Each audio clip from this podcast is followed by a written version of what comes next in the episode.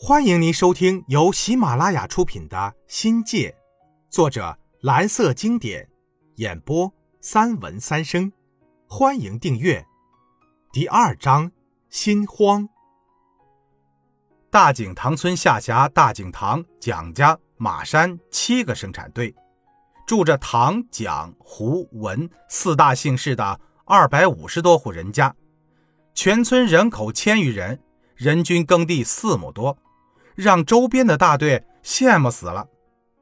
大井塘以村头的一口水井和村子腹地的一个大大的水塘而得名。老水井在村口黄泥土铺就的篮球场下面，经过一排大樟树下的石坎儿，在大阴遮蔽之下，便可见青石板井口。水井约有一米多深，井口是两米宽的方形池。井底有一层长着青苔的鹅卵石，清澈的泉水从石板周围冒出，满满的水又从井口的凹槽处溢出，流入下方的洗刷池里。听老人说呀，老水井要供给周围三个村的人畜使用，村民称之为母亲井。上百年来，用它那甘甜的乳汁哺育着这里的儿女。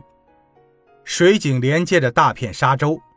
沙洲细而长，如一弯月，落在观音河边上。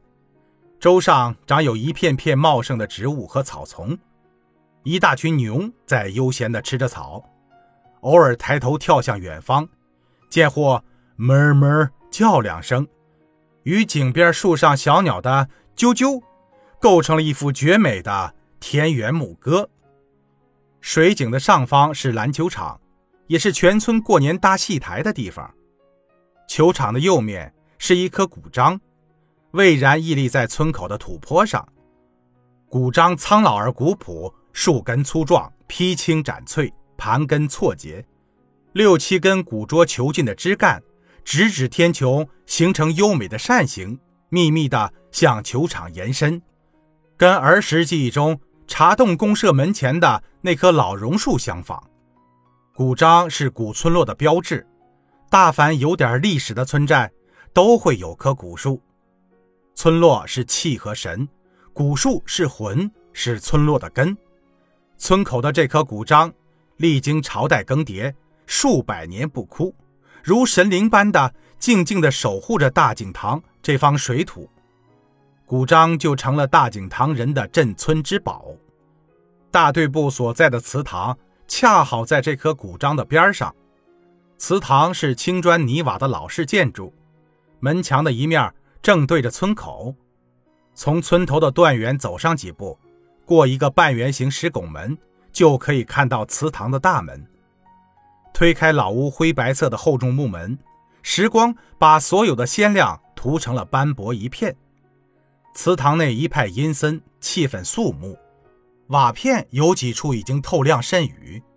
脱落的墙角露出了稀松的混凝土，祠堂原有的灵牌横匾还有雕花窗格，二十世纪六七十年代的时候被一把火烧了。现在论起来，村民们还捶胸顿足的。入门处有一间小屋，中间是一个天井，两边是空空的回廊。往里边走，便是祠堂的中心部位，四根大大的圆木柱子。立在堂屋中央，非常的显目。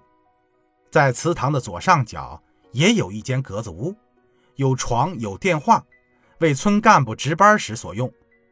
祠堂是大队部所在，是村子里最大的建筑，无疑成了村民集合、开会和祭拜活动的场所。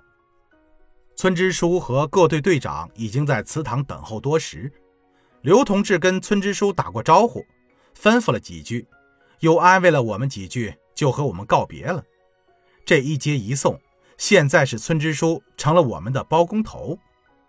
村支书叫蒋寿民，外号蒋老七，身着卡其布中山装，脚穿一双黑布鞋，中等个头，偏瘦，一辈子的劳累把身板磨练得干练，离黑的脸爬上了岁月的痕迹，高高的鼻梁下是两片薄薄的嘴唇。笑眯眯的样子很有风雅。支书与我们一一打过照面，我们也少不了客套几句。蒋支书说：“都是一个公社的人民，是一家人，到我们这插队，就算是回娘家吧。”这话听着实诚，我心想这支书不简单。后来证实，支书在广西颇有点名气，曾代表广西到北京参加国庆观礼。真的呀？我们半信半疑。可不是，村民说啊，学大寨的这几年，全大队的日平均工分值高达六毛多，一个月算下来，比普通干部的工资还要高。在广西不是第一，至少也是名列前茅。时任自治区主席的韦国清点名要他蒋老七去北京的。村民问他北京大不大，支书说不是大，是太大了。他在西门迷了路。不吃不喝转悠了三天三夜，就是找不到东门出口。此事惊动了中央警卫团，全部人马放出来，花了一个晚上的功夫才找到他。村民知道这些是蒋老七酒后的大话，但他毕竟是见过世面的，到北京参加过国庆观礼也是真的。存放在广西图书馆的报纸上有当时的新闻记录。乖乖。在这么个有着辉煌历史的地方插队，是我们的荣幸呀！同学们都说，这全托向国庆的福。他爸是观音阁最大的官儿，肥水不流外人田吗？我们也跟着受益了。蒋支书简单的介绍了村里的基本情况，又客套了几句，算是欢迎词。接着就宣布下队名单，全大队有七个自然村。